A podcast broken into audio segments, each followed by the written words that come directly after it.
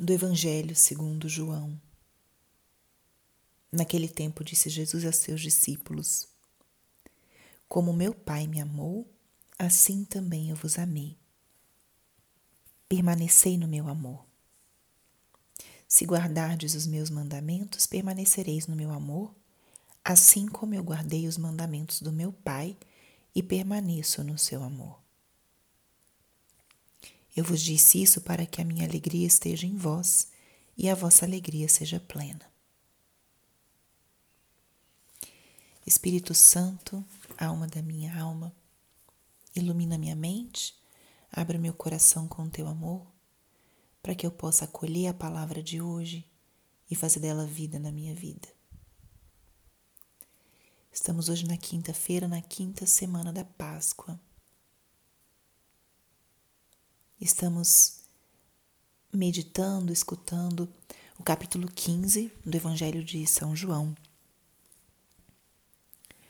Ontem meditávamos nas palavras de Jesus: permanecei no meu amor, permanecei em mim.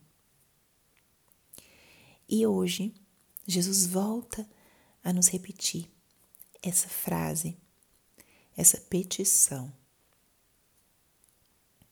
permanecei no meu amor. E nosso Senhor é um grande pedagogo. Ele exorta e depois ele nos mostra como. Ele chama a permanecermos no seu amor e em seguida ele fala: Se guardardes os meus mandamentos, permanecereis no meu amor. Se guardardes os meus mandamentos, Os mandamentos da lei de Deus, os chamados Dez Mandamentos, eles ordenam a nossa relação com Deus e a nossa relação com os nossos irmãos. Muitas vezes nós escutamos ou interpretamos os Dez Mandamentos como uma série de proibições, até porque muitos deles estão formulados de uma forma negativa. Não matarás, não cometerás adultério, não furtarás, não levantarás falso testemunho.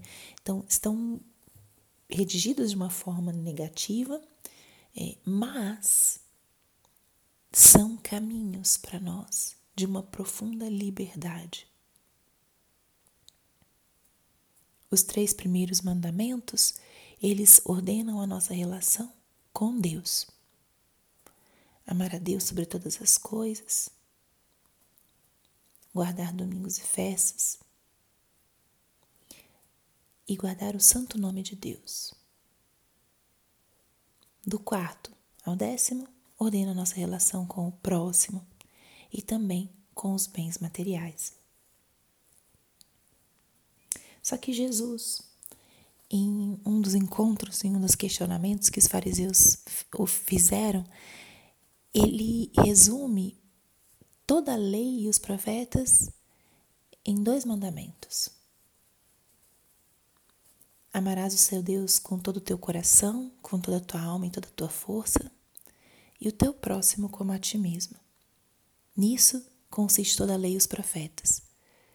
Aqui ele já resume amar a Deus sobre todas as coisas, com todo o nosso coração, nossa alma, nossas forças e amar ao próximo como nós mesmos. Jesus ensina um primeiro parâmetro. Nós nos amamos, nós temos um apreço pela nossa própria vida, pela nossa proteção, queremos o melhor para nós. Então, esse amor saudável a nós mesmos é pauta para o amor ao próximo. Como a lei de ouro do Evangelho: fazer aos outros aquilo que gostaria que fizesse a você. Mas aqui no, no discurso da última ceia, Evangelho de João, ele relata um novo mandamento. Amai-vos uns aos outros como eu vos tenho amado. Esse é o maior e último mandamento que Jesus coloca. Ele já vai estar prestes a sofrer sua paixão, sua morte e dar a vida por nós. E é nesse contexto que ele fala isso. E aqui o que ele nos diz é se guardardes os meus mandamentos, permanecereis no meu amor. Então, quando nós vivemos os dez mandamentos, como a gente conversou aqui faz uns, um pouquinho atrás, e se vivermos ou buscarmos viver esse mandamento de Jesus, estaremos unidos a Ele, permaneceremos no seu amor. E Jesus fala ao final desse trechinho de hoje: Eu vos disse isso para que a minha alegria esteja em vós e a vossa alegria seja plena. Quando nós vivemos o querer de Deus, nós experimentamos uma paz profunda, uma alegria verdadeira.